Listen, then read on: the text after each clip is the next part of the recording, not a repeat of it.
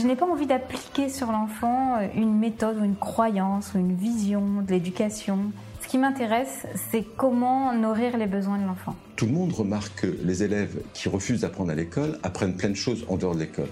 Pour moi, c'est vraiment une attitude de l'adulte, un regard vis-à-vis de l'enfance qui change. Pour moi, l'école de la vie, c'est l'école des rêves, c'est l'école qui permet de réaliser ses rêves. Bienvenue sur le podcast Innovation en éducation. Je m'appelle Julien Perron, je suis à l'initiative du Festival pour l'école de la vie et du Congrès Innovation en éducation à Paris et à Montpellier. Voilà maintenant plus de 8 ans que je mets beaucoup d'énergie autour de l'éducation, convaincu que tout part de là. À travers ce podcast, vous allez découvrir de nombreux professionnels qui se mobilisent pour accompagner les parents, les enfants et les enseignants. Je vous souhaite un merveilleux voyage sur la route de l'éducation positive. Aujourd'hui, nous avons le plaisir d'écouter Catherine Dumonté-Crémer. Catherine est la pionnière de la parentalité positive en France. Auteure, conférencière, formatrice, Éducatrice Montessori, conceptrice des premiers ateliers parentaux français, elle accompagne les parents depuis plus de 25 ans dans leur remise en question et leur désir de respecter leur enfant. Je vous souhaite une belle écoute. Euh, je viens de passer une heure dans un café où le personnel était extrêmement drôle, ils étaient tous joyeux, ils riaient tout le temps, ça m'a ça m'a ça m'a mise de bonne humeur, on va dire. Donc pour venir vous rejoindre et je suis vraiment très contente de voir que vous êtes si nombreux à vous intéresser à la question de l'apprentissage et que peut-être parmi vous, il y a beaucoup d'enseignants, qu'il y a des parents, que vous êtes un public très, euh, très varié, très divers. Et moi, j'ai eu l'avantage que ma conférence, le titre de ma conférence soit coupé en deux. Donc, vous avez eu seulement à l'ère des neurosciences. Ça a dû vous interroger, hein parce que moi, ça m'a un peu interpellée, c'était apprendre à l'ère des neurosciences ou apprendre autrement. Enfin bon, tournez-le comme vous avez envie de le tourner. Euh, je suis là pour partager mon expérience avec vous. Alors j'ai une expérience très longue avec l'école. Comme je pense presque tout le monde ici, j'y ai passé euh, un grand nombre d'années c'est la première expérience. Elle a été très marquante pour moi parce que j'y suis allée dès mes 6 ans ou 5 ans, ou 4 ans peut-être même. J'ai dû quand même aller à l'école maternelle. Et puis ensuite, euh, j'ai fait des études et ensuite, je me suis retrouvée euh, directrice d'un centre social très jeune dans les quartiers nord de Marseille parce que personne ne voulait y aller. Soyons clairs, j'étais la seule à vouloir aller travailler là-bas. C'est pour ça que j'ai eu ce poste qui m'a énormément enrichie. Et puis, comme je travaillais énormément dans ce centre social, je crois que j'y passais 60 heures par semaine, tellement j'étais passionnée par ce qui s'y déroulait, euh, à un moment donné, j'ai été enceinte et j'ai eu mon premier enfant. À deux mois et demi, il était gardé. À huit mois, euh, Jospin embauchait des, des auxiliaires. Euh, ma mère m'a dit euh, Tu sais, l'enseignement, c'est super bien. Les vacances pour les, pour les enfants, c'est vachement bien, etc. Je pense qu'on est quand même assez nombreux à avoir eu ce discours, en tout cas de ma génération. Donc, j'ai réfléchi et je me suis dit Allez, allons-y. Donc, euh, une rentrée scolaire, euh, je pense 48 heures après la rentrée des élèves, je me suis retrouvée en poste dans un lycée professionnel dans les quartiers nord de Marseille, avec des classes de quatrième technologique et troisième technologique. Je ne sais pas si vous vous rappelez de ces, voilà, de ces, de ces classes. Et j'ai eu euh, extrêmement peur, je ne savais pas comment faire, je ne savais pas comment me, me positionner. J'étais avec des jeunes qui étaient plus grands que moi en taille. Et ça a été quelque chose que je n'ai jamais oublié. Et ce que j'ai appris cette année-là, c'est que mes collègues étaient très soudés, très, euh, solidaires. J'ai une collègue que je remplaçais qui m'a donné ses cours, sinon je n'avais absolument rien sous la main pour faire cours euh, par rapport à une discipline dont j'ignorais tout. Je ne sais pas s'il y a des gens parmi vous qui ont vécu ça, des enseignants qui ont vécu ça, mais je trouve ça extrêmement rude. C'est une école rude, l'éducation nationale. C'est pour ça que je voulais commencer par là, pour que vous compreniez aussi que être enseignant, c'est finalement se sentir être en première ligne face à des difficultés qui viennent du fait de l'institution qui fonctionne extrêmement mal. Mais oui, ce que j'ai découvert cette première année d'enseignement, c'est que je pouvais faire ce que je voulais dans ma classe. J'étais complètement euh, je décidais pour mes élèves, je pouvais faire ce que je voulais, ce que j'ai mis en application la deuxième année, où là j'étais dans un autre euh, lycée professionnel. J'ai les mêmes classes, quatrième technologique, troisième technologique, et là je décide qu'on ne va pas suivre le programme, on va prendre les sentiers, les chemins de traverse et suivre le voyage de Jean-Louis Etienne que Jean-Louis Etienne euh, diffusait. Il y a un monsieur qui dit oui et c'était extraordinaire. Ça a été une expérience euh, assez fondatrice. Sauf qu'un matin, j'arrive dans ma classe alors que ça se passait super bien avec des élèves très en difficulté et là une inspectrice m'attendait. Et personne ne m'avait prévenu puisque j'étais la dernière roue de la charrette. Euh, donc, cette inspectrice m'a inspectée. Elle est restée les 4 heures de, séance. J'espérais qu'elle parte.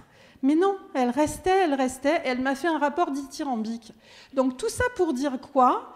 Que je pense qu'en tant qu'enseignant, on a quand même beaucoup de pouvoir. Euh, les inspections, on les demande pour notre avancement, on est noté administrativement, on est parfois surveillé par le chef d'établissement, mais soyons clairs, on a énormément de possibilités de faire des tas de choses très euh, différentes.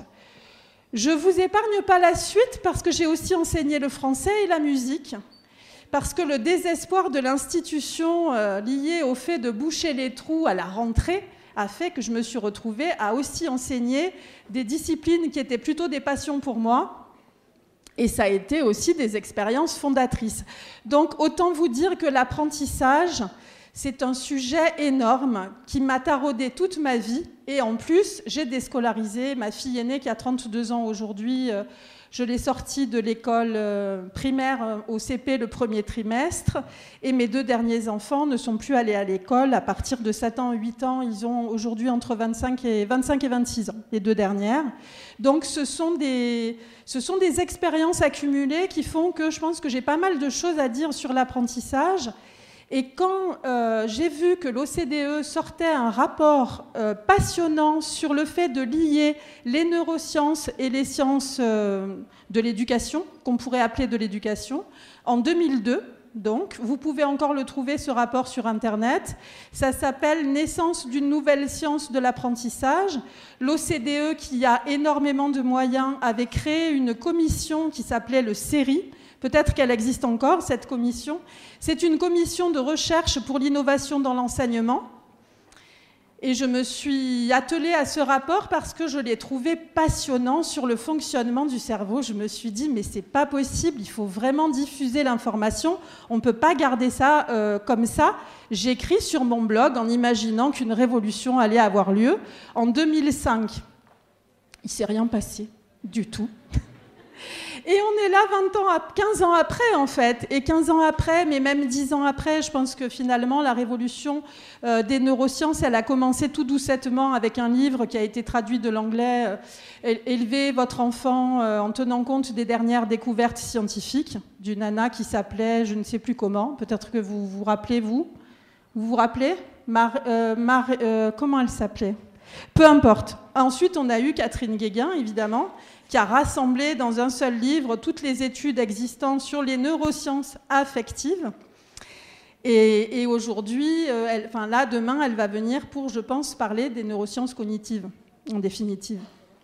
Donc, ce que j'ai découvert dans ce livre, je vais vous le, dans ce rapport, je vais vous le livrer, puis ensuite, euh, vous me direz un petit peu ce que vous en pensez et comment en pratique on peut changer justement euh, l'enseignement, la façon dont, dont les enfants apprennent à l'école.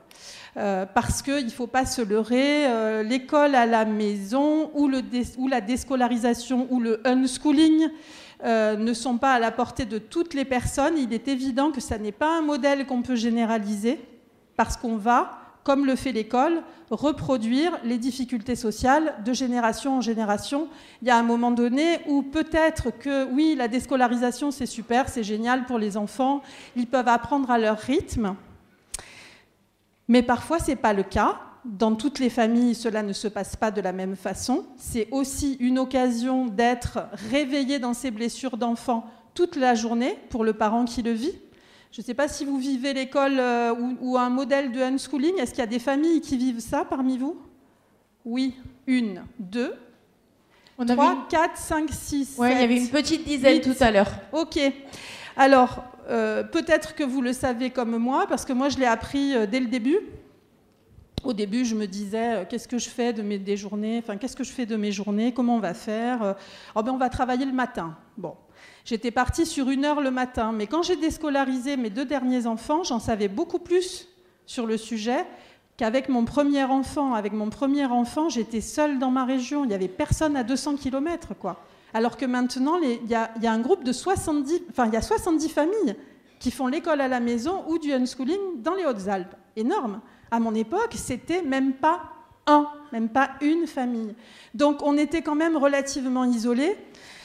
Donc, je me suis, j'ai su, je savais qu'au au début, j'allais vouloir transmettre quelque chose et que ça allait pas marcher, qu'on allait combattre comme ça, qu'on allait se faire la guerre sur le thème de euh, tu dois apprendre à lire, que j'avais vécu déjà avec ma fille aînée. Donc j'ai commencé en disant bon allez une heure, on travaille une heure par jour, une heure le matin et c'est tout. j'ai lâché très vite. Euh, ça s'est terminé en même pas cinq minutes et puis finalement en faites ce que vous voulez. Je ne suis pas une enseignante, j'ai été enseignante, je n'ai pas envie d'être l'enseignante de mes enfants, c'est comme ça que ça s'est fini. Et finalement, euh, les journées se sont, ont été meublées petit à petit par... Euh, le fait de, d'être, de faire du cheval toute la journée. Alors, je ne fais pas partie des familles de être et devenir, moi. Hein. nous, à cette époque, on vivait sous le seuil de pauvreté. Alors, faire du cheval toute la journée signifiait qu'un éleveur, euh, un de chevaux d'endurance avait besoin de quelqu'un pour monter ses chevaux et ma fille les montait toute la journée. Elle adorait ça, elle adorait l'équitation. Elle a fini par être euh, monitrice d'équitation, mais comme elle ne veut pas enseigner, elle n'est pas monitrice d'équitation. Voilà où nous en sommes avec tout ça. Donc, euh, moi, enfin, ma conclusion, parce qu'il y aurait beaucoup de choses à dire sur notre période de déscolarisation, c'est que finalement, l'école, l'apprentissage, c'est un petit peu comme la naissance. La naissance physiologique, les conditions de naissance physiologique, quand on les connaît, on peut les avoir, quel que soit le lieu, en fait. Et pour moi, l'apprentissage, c'est exactement la même chose. Quand on connaît les conditions d'un apprentissage optimal, on va pouvoir le mettre en place, les mettre en place à l'école, à la maison, dans des écoles alternatives. Une pédagogie alternative n'a jamais été la garantie qu'un enfant soit respecté. Vous le savez peut-être. Hein. Je suis aussi éducatrice Montessori parce que dans mon parcours de déscolarisation, au démarrage, quand j'ai déscolarisé ma première fille, je me suis dit, je ne peux pas partir comme ça dans le, voilà, dans, le, dans le, désert, euh, c'est pas possible. Je fais une formation Montessori. Donc j'ai fait ma formation Montessori de trois années avec mon dernier bébé dans les bras. Et voilà ce que j'en ai tiré. J'en ai tiré que mon enfant, il a manipulé, euh, quelquefois il a manipulé du matériel. J'étais émerveillée parce que j'y ai passé un temps fou à fabriquer ce matériel. J'ai enfilé 44 000 perles pour le matériel de maths. J'ai fabriqué des boîtes, j'ai fait la table de Pythagore en perles, pas en perles, enfin bon bref, tous ces trucs-là pour que mes enfants les dédaignent et les méprisent presque. quoi. Peut-être que ça t'intéresse pas. En fait, la seule que ça intéressait, c'était moi. Et avec Montessori, je dois avouer que j'ai récupéré des notions scolaires de base que je n'avais pas comprises. Et pour moi, c'était tellement génial. Quoi. Alors, je trouvais ça génial. Il fallait que mes enfants trouvent ça génial. Malheureusement, ça n'a pas été le cas, mais je vous assure que je frétillais quand je voyais un de mes enfants s'emparer d'un matériel et faire quelque chose avec qui ressemblait plus ou moins à ce que j'avais appris dans mon centre de formation. Donc, bon, euh, Steiner, je connais aussi un petit peu. je pense que là encore, on est dans une... Euh, on nous amène de l'extérieur une méthode, et la méthode ne va pas nous conduire à comprendre les besoins de nos enfants. Les besoins de nos enfants et les besoins en apprentissage, parce que moi je suis convaincue que l'apprentissage est aussi un besoin physiologique, comme manger, boire, dormir, éliminer. Nous, les humains, nous avons, besoin d'apprendre et de comprendre. Moi, apprendre, j'adore ça. Je suis une dingue de l'apprentissage, surtout depuis que j'ai quitté l'école. Avant, c'était pas si net quand même. Donc, euh, pourquoi? Dans ce rapport, j'ai trouvé une, notion qui allie euh, l'apprentissage et le bien-être. J'avais accompagné ma fille aînée en sixième parce qu'elle avait été déscolarisée tout le primaire. Euh, on avait pris le bus ensemble pour qu'elle voie le trajet à faire, etc. Et la première chose qui m'a frappée quand je suis montée dans le bus, c'est la tête des jeunes le jour de la rentrée. Ah, c'était pas youpi tralala, hein. c'était ils faisaient tous la tête et j'ai l'impression, enfin, ça me donnait un peu le sentiment qu'ils se rendaient euh, dans une certaine forme d'abattoir, quoi. Et quand j'entends parler les personnes qui sont autour de moi, parce que finalement, bon, on a, on a fréquenté beaucoup de toutes sortes de parents euh, dans ma vie, puisque c'est devenu mon métier, le soutien à la parentalité, puis ensuite au professionnel, euh, j'entendais les parents dire, et je les ai toujours entendus dire ça, plus ou moins, ah, avant la rentrée, ma fille a mal au ventre. Elle a super mal au ventre. Avant de rentrer, c'est comme ça.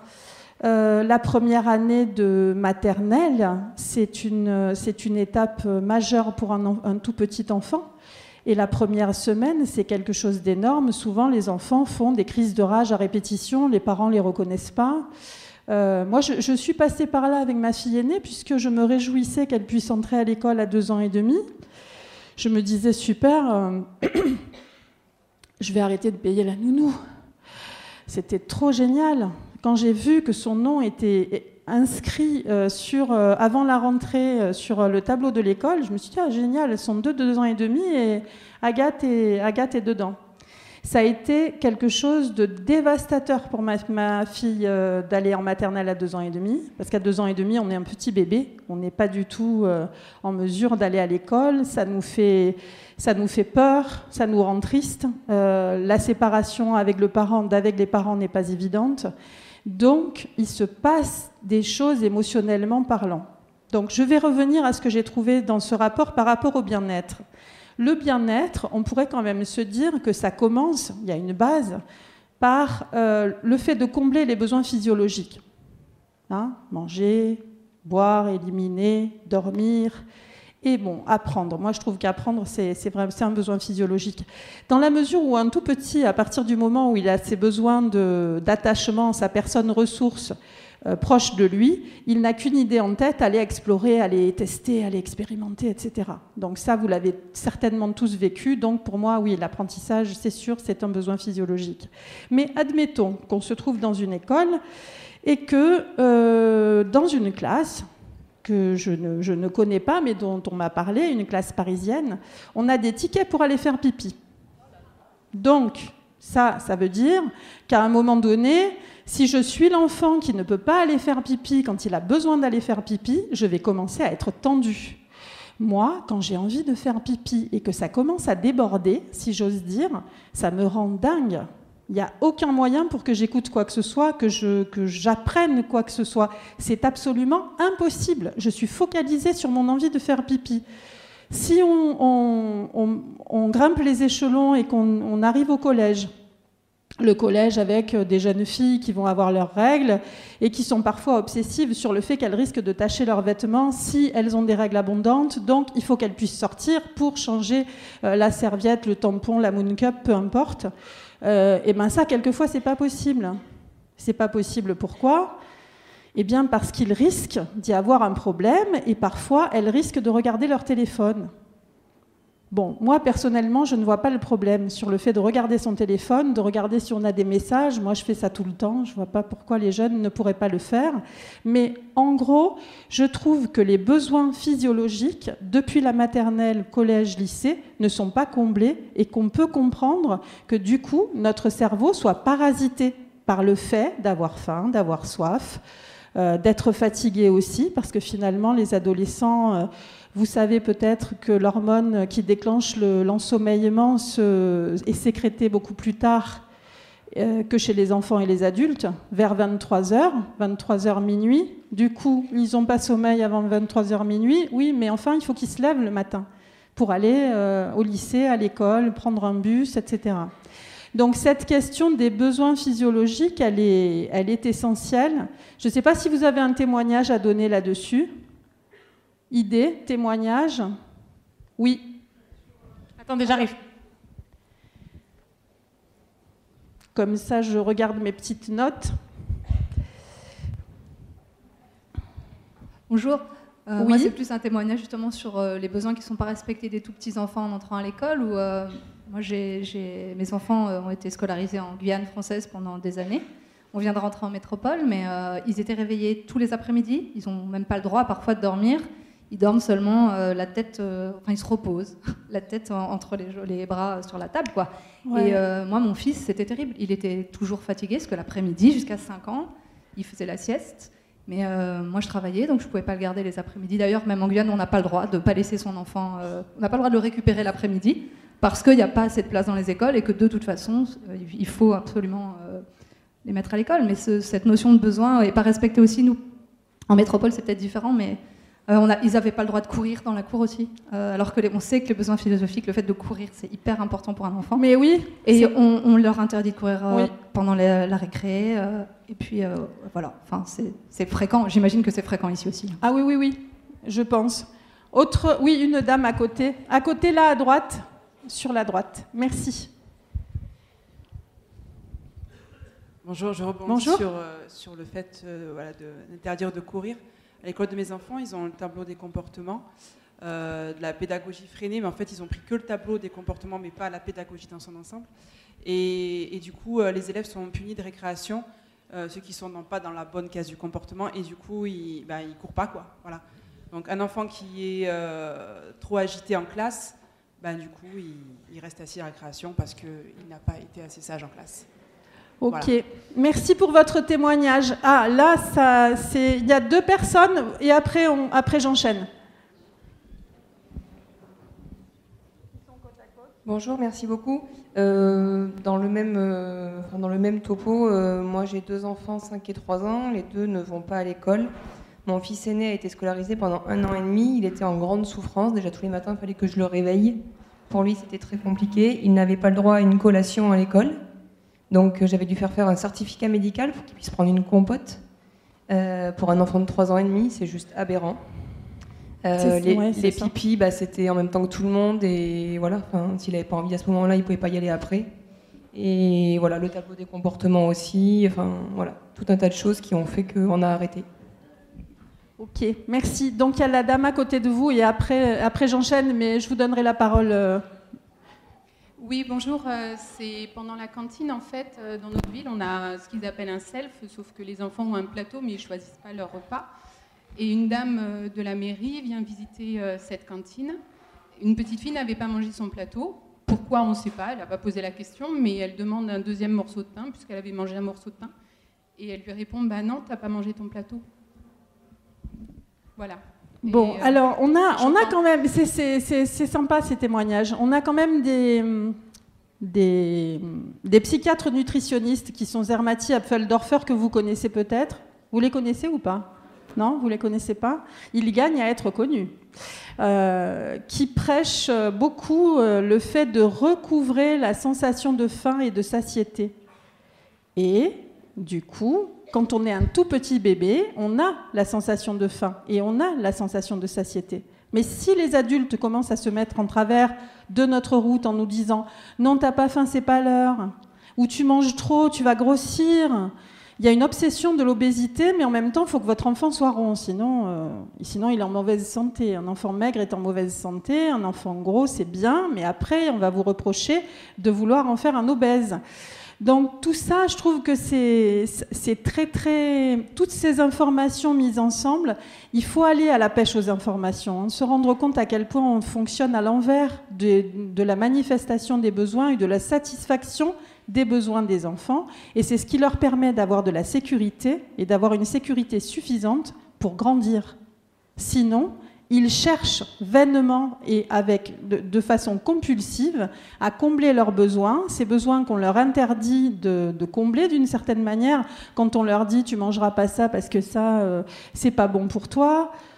Euh, je sais qu'il y, y a une observation en Italie qui a été faite sur trois jours si on laisse les enfants euh, gérer euh, leur alimentation en leur présentant des aliments sains mais variés. Euh, ils, vont équilibrer leur, euh, ils vont équilibrer leur régime alimentaire très spontanément. Donc nous, ici, là, en Occident, on, est complètement fou avec la- l'alimentation. Et même nous, notre manière de nous alimenter est totalement pas adapté parce qu'on mange constamment sans faim. Et en fait, le problème du mécanisme de faim et de satiété, c'est que si on n'a pas faim quand on mange, ben on ne sera jamais à satiété. Parce que ça va ensemble. J'ai faim, donc si j'ai faim, je vais, ressentir de la satiété quand je n'aurai plus faim. Je me sentirai, voilà, comblé, j'ai plus faim. Là, j'ai plus faim. Nos enfants nous le font savoir tout le temps. Hein. J'ai plus faim, j'ai pas faim, j'ai faim. Euh, je sais pas, vous l'entendez pas tout le temps, ça? Et nous, on contrecarre, on contrecarre le truc. Je me souviens, euh, j'avais fait un stage de chant en Toscane avec tout un groupe dont il y avait une jeune maman dedans avec un bambin qui commençait à peine à marcher et on devait tous à notre tour faire les repas. Et donc là, on était ensemble, on devait faire des repas, on avait décidé de faire des courgettes à je sais pas trop quoi. Donc elle coupait les courgettes en rondelles. Et à un moment donné, son petit garçon a pris une rondelle de courgettes. Super génial, expérience. Il la met à la bouche, elle lui dit Non, c'est pas l'heure. C'est le premier enfant, ça. Euh, pour le premier enfant, on est légèrement psychorigide. On a tellement envie que ça aille bien pour lui, que tout se passe bien, que tout soit parfait, que quelquefois on ne se rend pas compte qu'on va contre l'expression de ses besoins. Là, à la limite, ce petit garçon, je pense qu'il ne sait pas qu'il avait faim, c'est qu'il avait envie de faire l'expérience de goûter cette courgette. Et il l'aurait goûtée pas cuite et sans assaisonnement. Ce qui est, à mon avis, la meilleure des choses. Parce que finalement, nous, on est souvent à ajouter des tas de trucs sur les aliments, à les faire trop cuire, etc. Donc, bon, je ne vais pas passer 20 ans sur l'alimentation, mais vous voyez ce que je veux dire. Il y a une dame qui voudrait parler. Ici, ici. Il faut le micro, sinon on ne vous entend pas. Vous vous rendez pas compte, mais là-bas, on n'entend vraiment pas. Répétez le nom des, psychiatres nutritionnistes. Je le fais tout de suite. Donc c'est Zermati, Z-E-R-M-A-T-I, Apfeldorfer, A-P-F-E-L-D-O-R-F-E-R. Et il gère le site du Gros, G-R-O-S. Ça vaut le coup d'aller lire les articles sur le site du Gros. Ça, guérit, euh, vraiment, ça, guérit de l'angoisse alimentaire. Hein.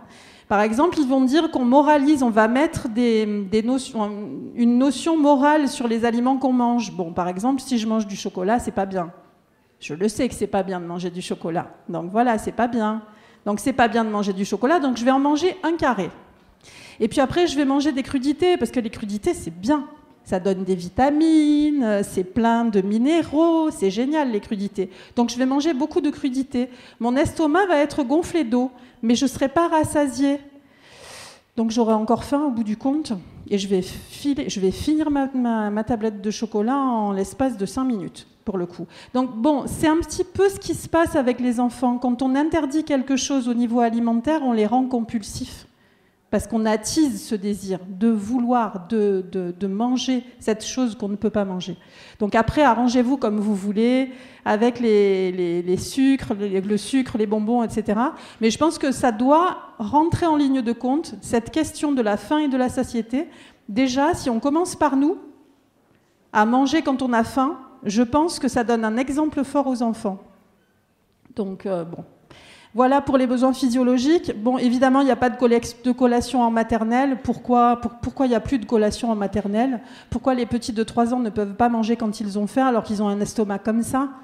Vite rempli, vite vidé je, voilà, c'est sûr que ça parasite, tous ces, faits-là parasitent euh, l'apprentissage, évidemment. Ensuite, on a les émotions que je trouve importantes, qui sont mises en avant dans ce rapport de l'OCDE. Euh, les émotions vues, quand elles sont vues comme des processus de guérison, euh, il est évident que là, on a certainement à apprendre quelque chose, à la fois pour l'apprentissage, à la fois pour ce qui est de l'apprentissage, mais aussi pour ce qui est des difficultés qu'on peut ramener euh, à l'école, les difficultés de la maison, les parents se séparent, euh, ils se disputent beaucoup, il y a des problèmes économiques extrêmement pesants, des angoisses au niveau de l'argent, à l'idée de payer le loyer, etc. etc. Donc tout ça, c'est très compliqué, ça pèse sur les épaules des enfants et quelquefois, ça fait qu'ils accumulent des tensions en eux. Ces tensions pourraient euh, se décharger sous la forme de pleurs, crises de rage, etc. Euh, mais quelquefois, il y a personne pour les écouter, ni à la maison, ni à l'école. Alors, ce n'est pas aux enseignants d'écouter les émotions des enfants. Hein. En ce qui me concerne, je pense que c'est trop compliqué. Mais quand un enseignant sait que si un enfant pleure, il est en train de résoudre une tension en lui et de la relâcher. Il n'est pas dans la souffrance. Il va peut-être être plus accueillant avec cette, avec cette émotion-là. Voilà. Le jour de la rentrée, on a souvent des petits, papiers là, des enseignants qui disent la rentrée s'est bien passée, personne n'a pleuré. Je ne sais pas ce qu'il faut en conclure, mais moi je pense que c'est mieux quand les enfants pleurent et qu'ils sont écoutés et, qu'on leur fait savoir que c'est bienvenu, qu'ils ont le droit de pleurer, qu'ils ont le droit de trembler, qu'ils ont le droit de crier pendant un petit temps, peut-être, à l'école. On peut pas, enfin, je pense qu'on peut difficilement se mettre à l'écoute de 25 enfants qui pleurent, qui tremblent, qui crient. Mais en attendant, quand on sait que c'est un processus de guérison, on y est plus ouvert.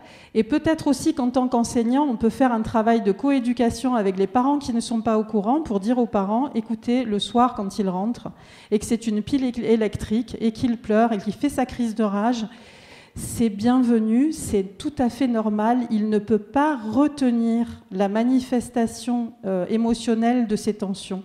Donc tout ce qu'il a à faire, c'est d'être à côté de lui et de l'accueillir. Est-ce que ça vous parle?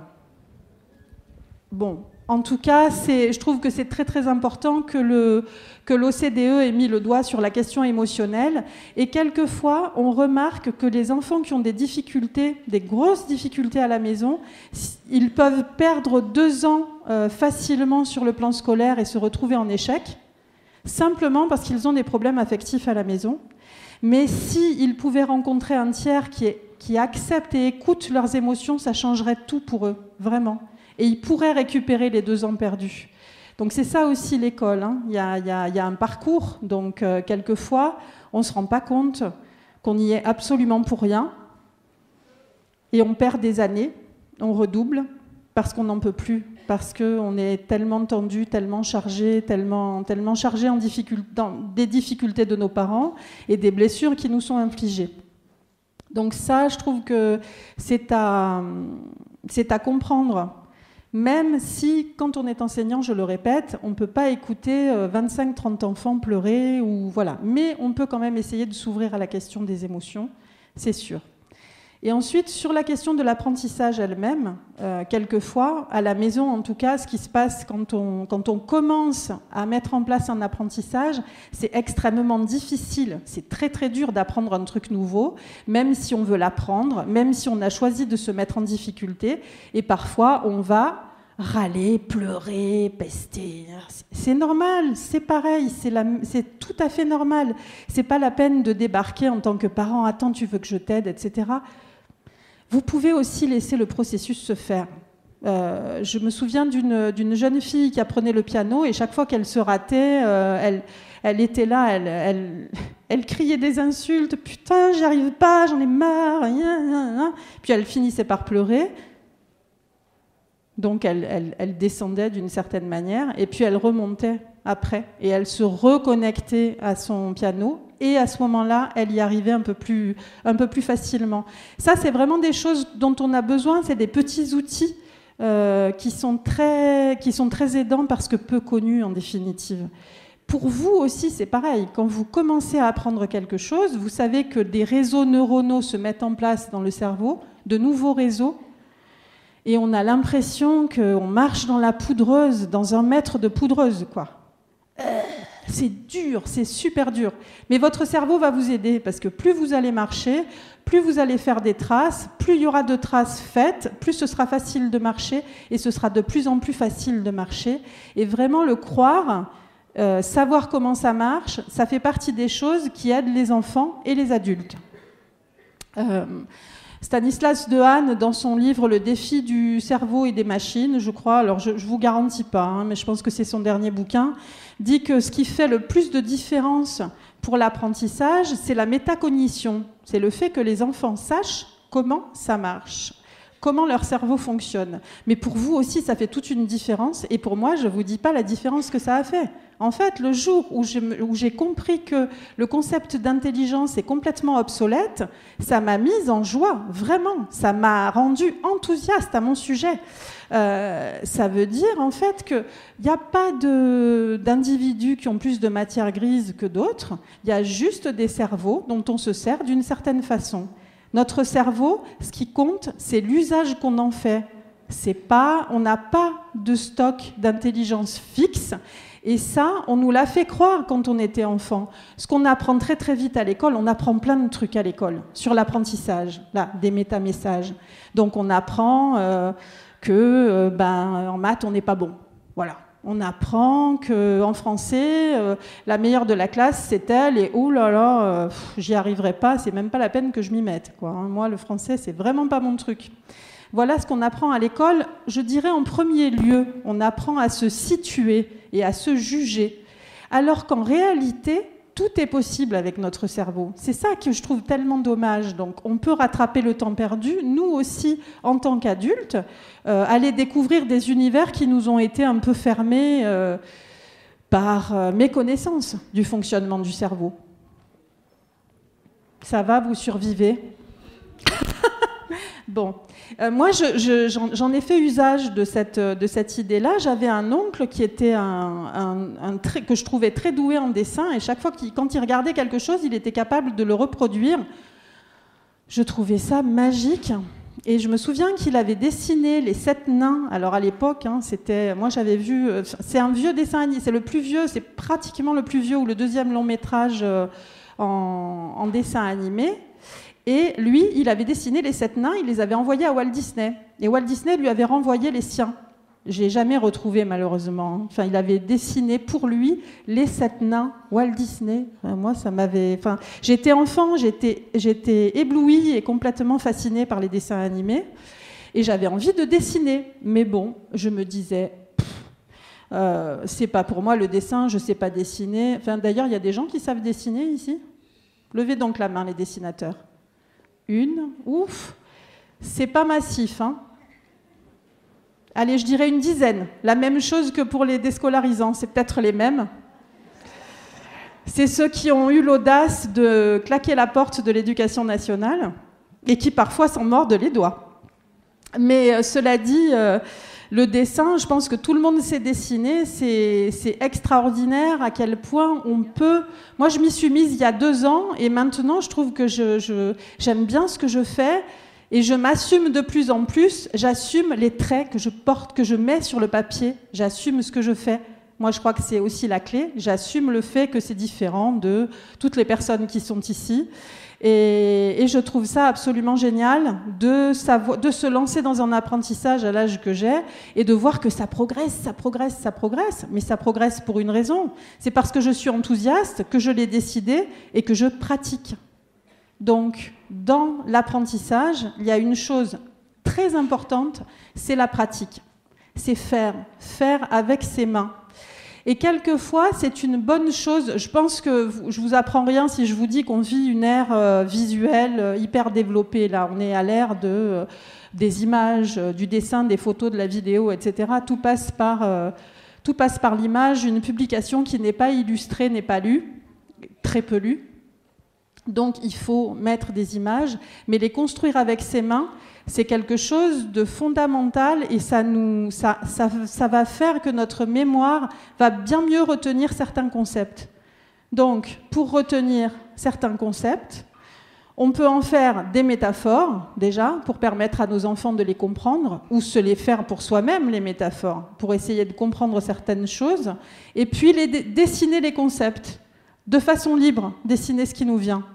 Et ça, ça, on a montré que ça imprègne vraiment le cerveau du concept et de son fonctionnement. Donc, essayez de dessiner, et même si vous ne savez pas dessiner, arrêtez de vous dire que vous ne savez pas dessiner, déjà pour commencer, mais dites-vous plutôt, c'est une question de temps, c'est une question de pratique, c'est juste ça, et c'est pour tout pareil, c'est exactement pareil pour le chant, pour la musique, pour le piano, pour... c'est une question de pratique, de motivation, de décision. Euh, alors la motivation, justement, j'enchaîne avec la motivation parce que c'est quand même la base, c'est un petit peu la base de, de- l'apprentissage. Quand un enfant, je reviens à l'exemple du bébé qui tète. Souvent, on, on a des allaitements qui se déroulent euh, à la demande. On va dire euh, qu'un bébé tète à la demande. Il réclame à sa façon euh, téter, on lui donne téter, et voilà, tout va bien, il est comblé, ça va. Bon, ça marche comme ça, ça peut fonctionner comme ça pour beaucoup de choses. J'ai envie de faire pipi, je fais pipi, c'est bon, c'est ok, c'est parti. J'ai envie de dormir, je vais dormir. Je me réveille, je suis en pleine forme, ok. Mais pour l'apprentissage, ça fonctionne pas du tout de la même façon. C'est-à-dire qu'à un moment donné, je vais à l'école, et là, on me dit, ben, tu vas faire ça, ça ou ça. En maternelle, il y a plutôt des ateliers, donc, mais il faut que je choisisse parmi quatre ou cinq ateliers. Mais on va jamais me suivre dans mon désir d'apprendre. Voilà, on va pas forcément euh, m'accompagner là-dedans. Et ça, c'est très compliqué parce que du coup, ça veut dire que je dois me forcer, moi, en tant qu'enfant. Parfois, je suis d'accord. Hein. Parfois, je suis d'accord pour aller faire des petits trucs avec des, des, jeux de construction. Je suis, assez d'accord en maternelle, peut-être, parce que d'abord, je peux marcher, je peux me déplacer, et je suis d'accord. Mais quand je ne suis pas d'accord, je dois me contraindre à ingérer un savoir, une activité, à pratiquer une activité que je n'ai pas envie de pratiquer. Donc ça aussi, je trouve que c'est très euh, difficile pour les enfants. Je vois une dame là qui a, qui a l'air hyper sceptique avec des lunettes un, haut fleuri. Si, si, c'est vous. Oui, oui, si, si. du coup, elle, elle a plus du tout l'air sceptique. Je vous ai fait peur, en fait. c'est un truc scolaire, ça. C'est des réminiscences scolaires. Donc, euh, voilà. Après, le problème des enseignants, c'est qu'ils ont un programme, souvent, ils ont un programme à suivre. Donc, il va falloir qu'ils fassent euh, des tas de, contorsions quand ce sont des enseignants qui cherchent pour faire en sorte que les enfants s'engagent dans les apprentissages. Parce qu'au début, on parlait beaucoup de motivation intrinsèque, extrinsèque, etc. Donc la motivation intrinsèque étant euh, ressentie par un enfant qui se prête à un apprentissage qu'il aime. Donc euh, tout de suite, euh, la dopamine envahit son cerveau, tout va bien, il est content, il creuse, etc., etc. Mais la motivation extrinsèque, c'est celle qui lui dit, ou on lui dit, si tu finis pas ton devoir, tu seras puni. Et si tu le finis, tu seras récompensé. Tu auras un bon point. Voilà. Donc, à partir de ce moment-là, un enfant avec ces systèmes-là, qui ne sont pas du tout des systèmes de bonne motivation, euh, va se focaliser sur la crainte de la punition ou sur le plaisir d'être récompensé. Donc, il va attendre tout le temps sa récompense ou son approbation, l'approbation de l'adulte. C'est quand même, je trouve, notre, notre poison aujourd'hui, c'est-à-dire d'attendre tout le temps l'approbation de l'autorité, l'approbation de quelqu'un. Je trouve que c'est fatigant et que nos enfants n'ont pas besoin de ça pour grandir, en définitive. Ce dont ils ont besoin, c'est de trouver qui ils sont, de trouver leur vibration personnelle et de l'activer et de faire leur chemin d'une certaine manière. Et le, chemin va se faire. La vie, c'est un processus. Voilà. Donc euh, nous, on a un peu jusque-là, je dirais, euh, axé un peu toutes nos, nos ambitions sur le résultat en oubliant le processus, finalement. Donc euh, le résultat, c'est les notes, les évaluations, les bulletins scolaires. Vous vous rappelez quand vos parents lisaient le bulletin scolaire que vous l'avez peut-être subtilisé dans la boîte aux lettres ou je ne sais pas, avant qu'il arrive ou ce genre de truc?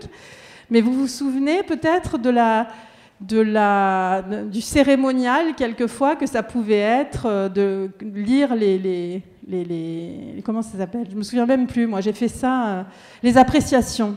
Alors les appréciations, c'est un mot incroyable, appréciation. Mais on n'était pas apprécié, hein. peut mieux faire, euh, parle tout le temps en classe. Euh, enfin bon, enfin je vois pas en quoi on était apprécié, mais ça s'appelait appréciation. Bon, euh, sur cette question des notes et des appréciations, je trouve que quand on est enseignant, on peut faire beaucoup en mettant des appréciations positives justement, en en mettant aussi sur le carnet des enfants qui en ont toujours des négatives. Mettre, euh, je ne sais pas, par exemple, j'ai remarqué qu'aujourd'hui, euh, euh, Julien s'est vraiment engagé dans ce travail que je lui avais donné. J'étais admirative de ce qu'il a fait, etc. Vous n'imaginez pas l'effet que ça a sur les parents. Ça a un effet énorme.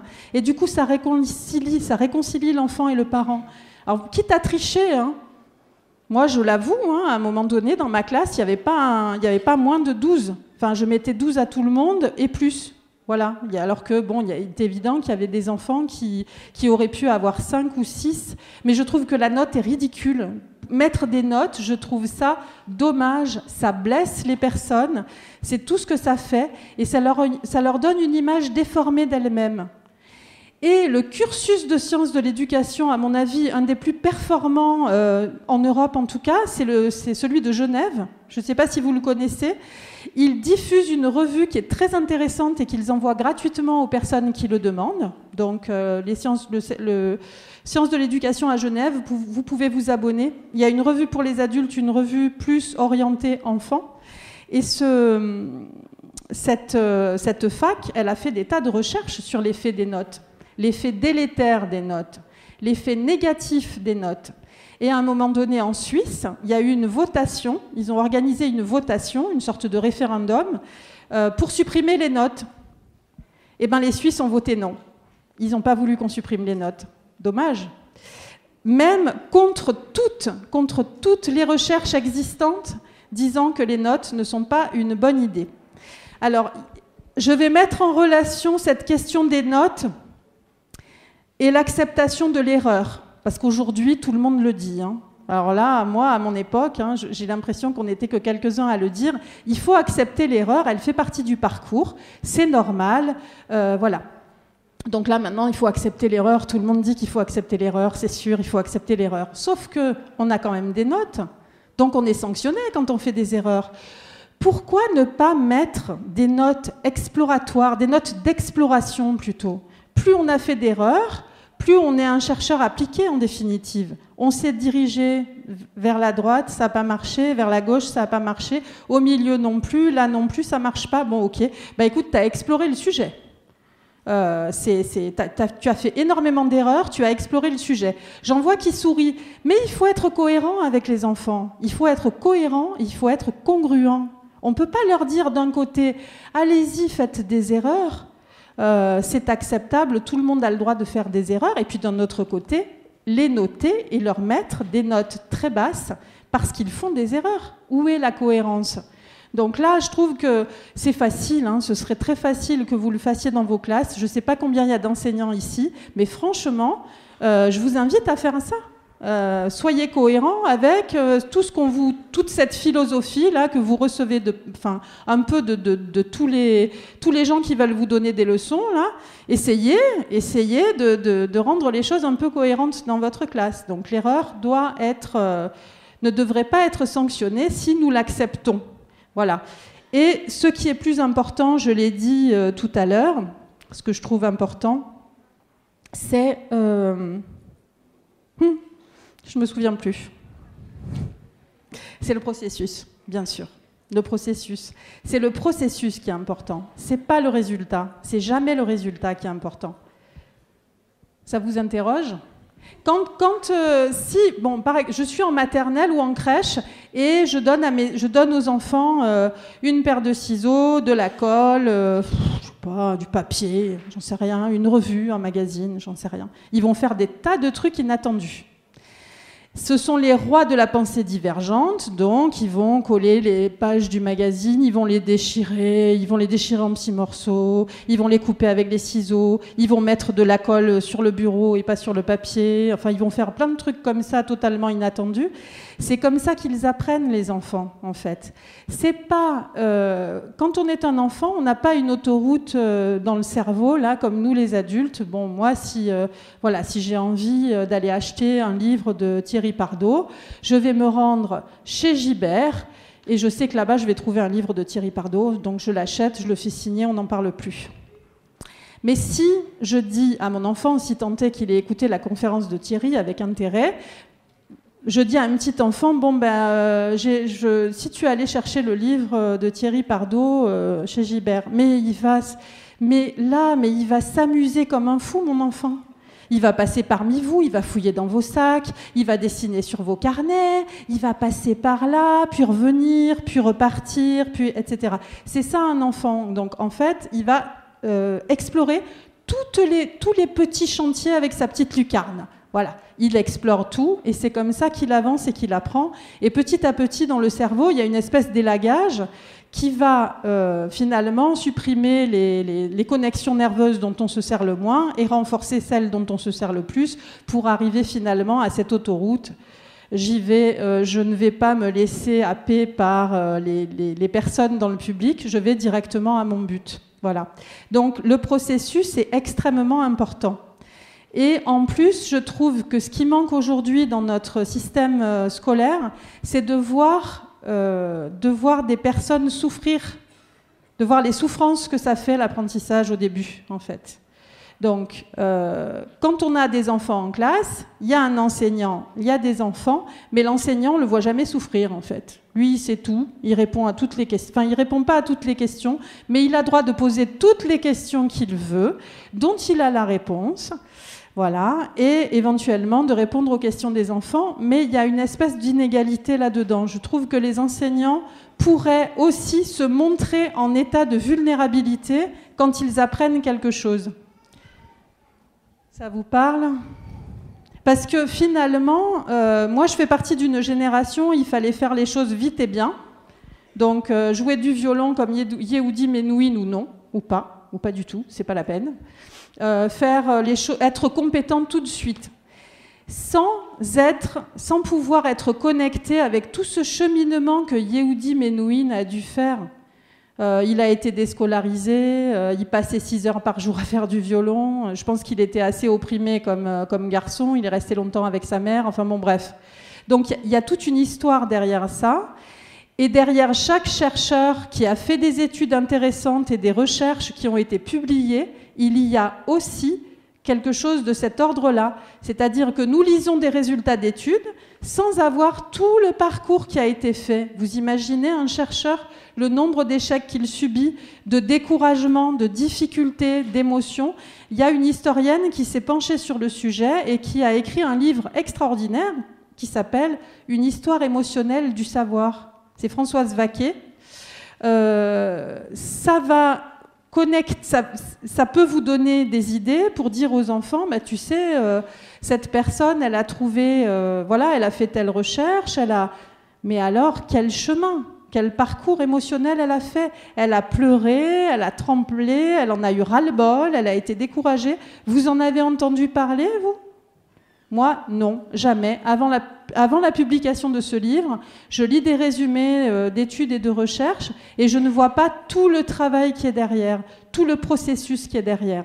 Donc je trouve que ça, c'est à transmettre, euh, c'est à transmettre aux enfants, évidemment. Questions, commentaires, euh, idées saugrenues sur ce sujet de l'apprentissage? Questions? Commentaires? Oui, oui, il y a une dame au fond.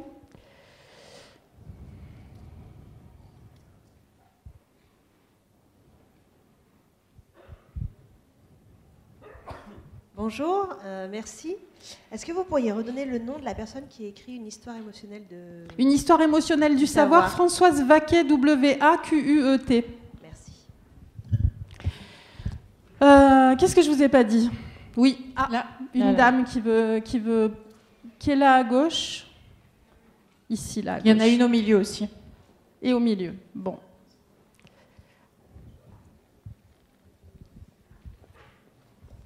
Bonjour. Euh, moi, je m'interrogeais juste sur euh, cette histoire de ne pas noter les enfants. Donc, euh, de ne pas noter les enfants. je m'interroge juste sur une chose, c'est personnellement, je trouve que c'est important aussi d'apprendre aux enfants à accepter la critique, parce que je trouve que sans critique, il n'y a pas d'évolution et il n'y a pas de remise en question. Et donc, en fait, je m'interroge si, en allant dans ce chemin-là, on finit pas en fait par euh, apprendre à nos enfants à ne plus supporter la critique et en fait à vivre la critique comme quelque chose de négatif parce que c'est ce que je vois tout le temps et que finalement quand on est comme ça ben, on n'avance pas on n'évolue pas et voilà c'est un petit peu ma question. Est-ce qu'on risque pas de tomber là-dedans dans un monde où en fait finalement on n'accepte plus la critique parce que on voit la critique comme quelque chose de négatif au contraire c'est quelque chose de positif? Ok. Pour vous c'est quelque chose de, de positif la critique négative? Non, alors attendez, vous n'avez plus le micro, du coup. Mais par contre, ce monsieur voulait peut-être euh, répondre, non? Non Oui? Qu'est-ce que vous en pensez, vous, Est-ce que vous avez des critiques négatives qui vous ont fait avancer? Je vous réponds. Pour oui. moi, il n'y a pas de critique négative, en fait. D'accord. Pour moi, toutes les critiques, euh, logiquement, doivent être constructives. Voilà. Mais elles sont nécessaires, en tout cas. C'est-à-dire que pour moi, euh, il faut qu'on ait un point de vue parfois sur ce qu'on fait. C'est ce qui nous permet d'évoluer, heureusement d'ailleurs. Et que parfois, euh, je trouve que à ne pas vouloir évoluer, on n'ose plus critiquer parce que justement la critique est devenue quelque chose de, à une connotation négative. Et c'est ce qui est d'un petit peu dommage. Mm. Euh, comment je peux répondre à ça? Moi, j'ai pas l'impression que la, la, critique peut être constructive quand elle est descriptive de ce que fait un enfant, mais après tout, ce qu'il fait le regarde. Et en plus, il faut lui donner, je pense, toujours les moyens d'avoir une référence quelque part. Finalement, comme euh, on parle de démocratie participative avec des petits groupes, euh, avec des habitants, des experts, des, voilà, des, philosophes, des, etc., je pense qu'il faut, il faut avoir un milieu comme ça pour les enfants. Ça serait bien d'avoir un milieu comme ça, riche, avec euh, des ateliers philosophiques qui visent à développer leur questionnement plutôt qu'à leur imposer des questions. Parce que ce que je vois beaucoup aujourd'hui, c'est des ateliers philo où on donne des questions, enfin, on pose des questions aux enfants, en fait. Les sujets sont décidés à l'avance, on leur pose des questions. Alors que, euh, je ne sais pas si vous connaissez, vous connaissez Michel Onfray, forcément. Michel Onfray, qui a créé l'éducation enfin, l'université populaire de Caen, euh, a accueilli dans ses locaux un atelier philo animé par Gilles Geneviève, qui est un enseignant, un instituteur de primaire, qui a écrit un compte-rendu de ses ateliers philo. Enfin, c'est un bouquin qui s'appelle La raison puérile, philosopher avec les enfants. Donc la caractéristique de Gilles Geneviève, c'est qu'il aide les enfants, il permet aux enfants de poser et de travailler leur propre questionnement. C'est l'art du questionnement. Donc avec l'art du questionnement, on peut passer toutes les disciplines au crible. Euh, d'ailleurs, vous le savez, euh, pendant l'Antiquité, euh, les mathématiciens, c'était des philosophes aussi. Il n'y avait pas de séparation comme ça. De... Donc quand on commence à se poser des questions, on se pose aussi des questions sur soi quand on a la sécurité pour le faire et petit à petit on affine les choses. On n'a pas forcément besoin d'avoir quelqu'un qui nous dit c'est pas bien ce que tu fais en fait ou euh, là tu devrais plutôt faire ceci ou cela. Quelquefois, les enfants sont demandeurs. Ils vont venir vers un adulte pour, ou un passionné pour avoir des éléments complémentaires d'information parce que là, ils sont coincés. Donc, euh, moi, par exemple, si je veux faire ma vidange de voiture, euh, c'est un mythe euh, absolu, je pense, mais je vais aller demander à un garagiste qui est là pour ça, pour m'aider et me dire comment faire, et puis je vais apprendre petit à petit à le faire. Mais j'ai pas besoin que lui me dise, là vous déraillez là. Là, c'est non. Enfin.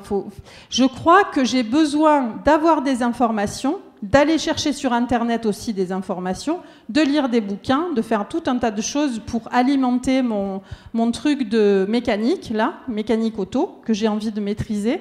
Et puis après, je vais aller consulter un, un mécanicien peut-être. Mais euh, pour moi, la critique par le biais de la note, elle n'est pas constructive, elle est plutôt destructive en fait. J'ai cette impression-là parce que j'ai vu des générations, mais des générations de personnes croire qu'elles étaient nulles scolairement alors qu'elles n'ont jamais été nulles. Personne n'a jamais été nul. Les notes étaient basses, mais il y avait des difficultés. Oui,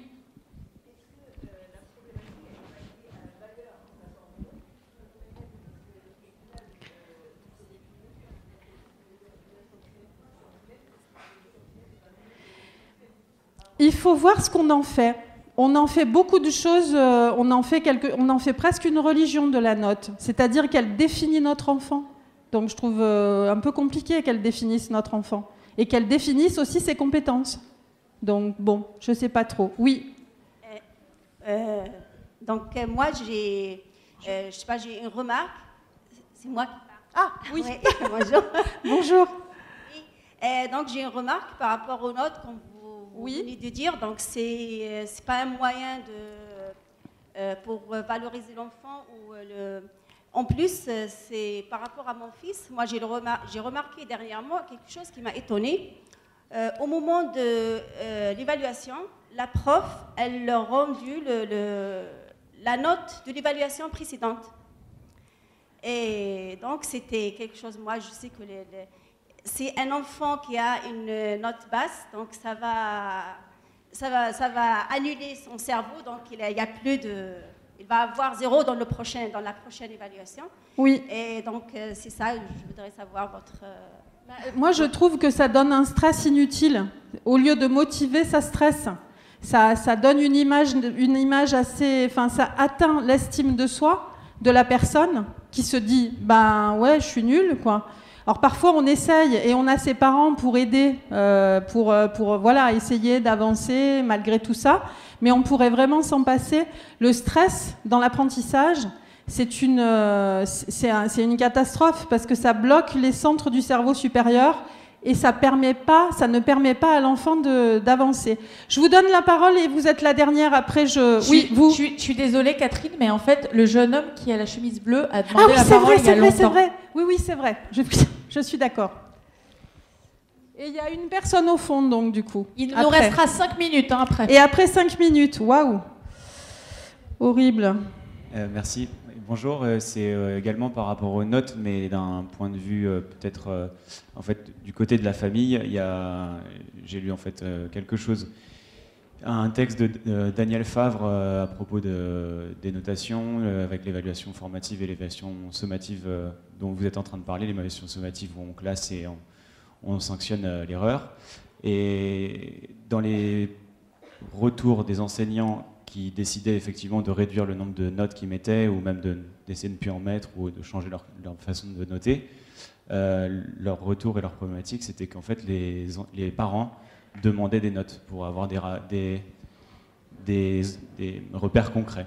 Et euh, voilà. C'était un peu la problématique. que, que, faire euh, par rapport aux parents, par rapport à la société qui est peut-être pas moi, je crois que le projet, enfin la transition éducative dans laquelle on se trouve là, qu'on vit tous, avec des nouvelles informations sur le fonctionnement du cerveau, euh, des informations par rapport aux sciences cognitives, des nouvelles découvertes, c'est un projet de société, c'est-à-dire que ça se fera pas sans les parents et ça se fera pas sans les enseignants non plus. Donc il va falloir à un moment donné que la coéducation, ce soit pas un vain mot, qu'on arrive à se réunir et que les enseignants encouragent les parents à accepter qu'il n'y ait pas de devoir le soir, par exemple, parce qu'ils sont souvent là pour faire pression. Mais bon, tout ça, c'est lié quand même au fonctionnement de notre société. Qu'est-ce qu'il faut faire dans notre société? Il faut gagner de l'argent. Pour gagner de l'argent, il faut avoir une situation voilà. Et puis pour avoir une situation qui va bien pour gagner de l'argent, il faut réussir à l'école. C'est caricatural, hein, mais c'est un peu ça que les gens, que tout le monde a en tête. Faire en sorte que son enfant galère pas dans sa vie. Et pour arriver à ça, eh ben, il faut réussir à l'école. On ne fait pas la différence entre la réussite sociale et la réussite euh, de l'individu. Là, ça n'existe pas. Les parents sont stressés, ils ont besoin que leurs enfants sortent leur, épingle du jeu. Ils voient pas du tout comment le monde est en train d'évoluer. Ils voient pas du tout l'arrivée des Chinois, des Indiens, de d'un monde de plus en plus compétitif. Et note ou pas note, de toute façon, euh, ça va être très compliqué pour nos enfants.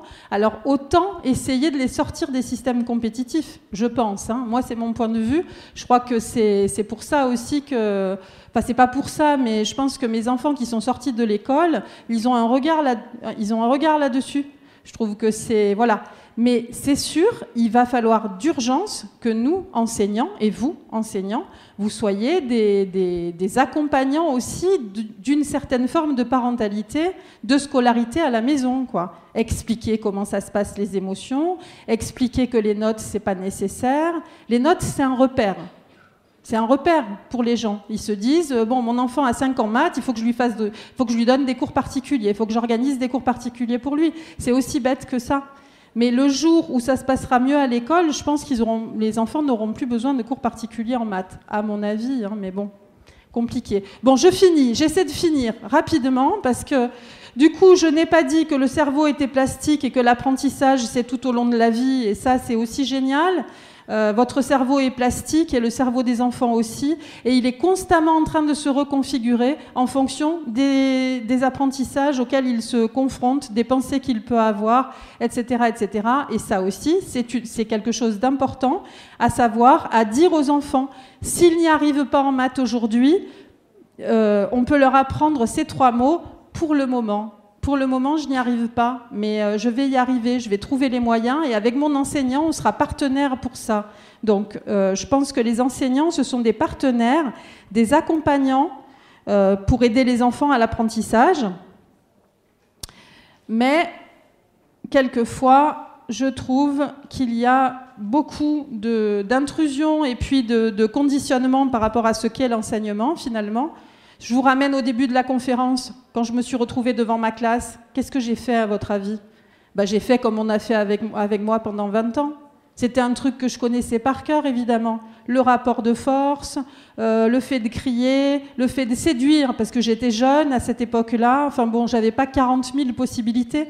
Mais il y, a une possibilité d'avoir une euh, sorte de, posture et d'ancrage quand on est un enseignant et d'avoir euh, un, vrai échange avec les enfants, avec les jeunes. Donc on peut réussir à trouver ça. J'ai conçu une formation pour les enseignants, euh, tout, niveau confondu, qui est animée par les formateurs du réseau Parentalité Créative, des personnes que j'ai formées. Je vous ai amené le programme de, ce, de cette formation. Je vous ai aussi amené la plaquette sans fessé comment faire. Et puis une petite... Euh, une petite euh, plaquette qui présente mes cours en ligne, dont un cours s'appelle Apprendre autrement. Et Ici, vous avez une planche de sketchnoting sur l'amour inconditionnel, finalement. Et j'ai envie de finir là-dessus. J'ai envie, de finir sur deux choses. Dans ce cours en ligne, Apprendre autrement, pour ce cours en ligne, j'ai interviewé euh, le jeune champion du monde de, de simulation de chute libre. Et euh, pour lui demander, donc il doit avoir 25 ans, Qu'est-ce que c'était pour lui l'apprentissage? Il n'est jamais allé à l'école. Il n'a jamais mis un pied à l'école. Donc pour lui, pour apprendre, il faut absolument être prêt à ressentir un sentiment de honte à l'idée de ne pas être compétent. Il parle trois langues, mais il, voilà, il m'a dit, bah oui, pour apprendre l'anglais, bah, j'ai commencé à parler anglais, tout le monde riait autour de moi j'arrivais pas à m'exprimer, c'était difficile. Euh, et puis petit à petit, c'est devenu euh, de plus en plus facile. Et maintenant, je parle anglais. Et pareil, pour la chute libre ou pour le, parachutisme, ce que je trouve intéressant, c'est cette idée de d'aller toujours plus loin, de ne pas rester là où on est compétent, confortable finalement. Euh, il m'a dit qu'il avait passé des tests pour. enfin, il n'a pas passé des tests, il était un peu observé par l'équipe de France de parachutisme. Et euh, l'équipe de France de parachutisme a failli ne pas le sélectionner parce qu'il allait tout le temps faire des trucs énormes euh, qu'il ne maîtrise pas. Parce que lui, ce qu'il pense, c'est qu'il faut qu'on aille là où on n'est pas compétent. C'est comme ça qu'on progresse. On se vautre. Mais c'est bien de se vautrer. Et là, nous, en fait, en tant qu'ancien enfant scolarisé, on, a très peur du ridicule. On a très peur de montrer qu'on maîtrise pas et on a très peur d'avoir honte de ce qu'on fait, de notre manière de parler. Les Français, ils sont nuls en langue. Hein. C'est pas pour rien. Hein. Enfin, moi, partout où je vais à l'étranger, je vois des gens qui parlent français, qui font des efforts, qui sont très contents de le faire parce qu'ils vont être en contact avec moi. Et moi, je pédale avec mon anglais d'enfant de 4 ans. Bon, donc j'ai l'impression qu'on a des progrès à faire de ce point de vue-là, c'est-à-dire accueillir savoir accueillir encore une fois ce processus où on, est, on, pédale dans la choucroute au début, mais ça va aller de mieux en mieux. Mais si on ne passe pas par là, il n'y a pas d'apprentissage possible en fait. Il y a un moment où on est incompétent quand on commence à apprendre quelque chose. Et il faut oser, moi, dans la rue, à dessiner des gens n'importe comment. Bah, au début, euh, c'était pas facile pour moi euh, de voir des gens approcher. Qu'est-ce que vous dessinez là? Bon, euh, mais c'est ça en fait, c'est cette espèce de... Bah, finalement, on travaille sur euh, l'estime de nous-mêmes, on, on, prend confiance en soi de plus en plus, c'est ça qu'on veut avec des enfants. Des enfants qui ont confiance en eux et qui ne vont pas avoir peur d'aller en, en, terrain inconnu. Apparemment, aujourd'hui, parmi les enfants que vous avez en classe, 65% vont pratiquer des métiers qu'on ne connaît pas encore. Vous croyez que ça va se faire comment tout ça? Ça va être hyper compliqué quand même. Merci. En même temps, c'est la, dernière, la dernière phrase. En même temps, sur Internet, méfiez-vous les enseignants, vous êtes concurrencés par, par Internet, puisque sur Internet, on peut tout apprendre, on peut tout améliorer, mais il y a une chose que vous gardez et qu'on ne pourra pas vous enlever, c'est le lien que vous pouvez tisser avec les enfants, le regard d'amour compassionnel dont parle Maëlle Vira, qui a écrit euh, Quand les profs aiment les élèves. Ce truc-là, qui est tellement important pour leurs compétences sociales et cognitives, vous l'avez et c'est important que vous travaillez là-dessus, sur le lien, parce que tout le reste, aujourd'hui, la connaissance, euh, même l'expérience, ben ça, peut vous être, euh, on, peut vous, on va pouvoir vous compléter facilement avec des tutos sur Internet, c'est sûr. Mais l'amour compassionnel, vous allez le garder. Bon, merci de m'avoir écouté. Merci Catherine.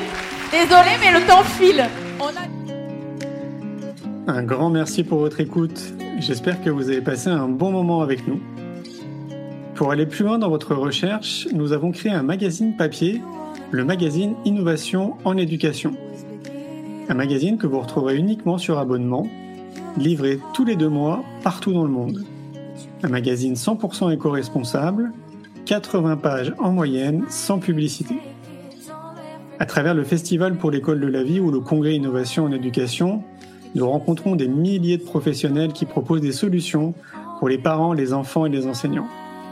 Ce magazine se veut être un pont avec le podcast, nos événements et les films que j'ai réalisés. On se retrouve maintenant la semaine prochaine et entre-temps, je vous souhaite une très belle route.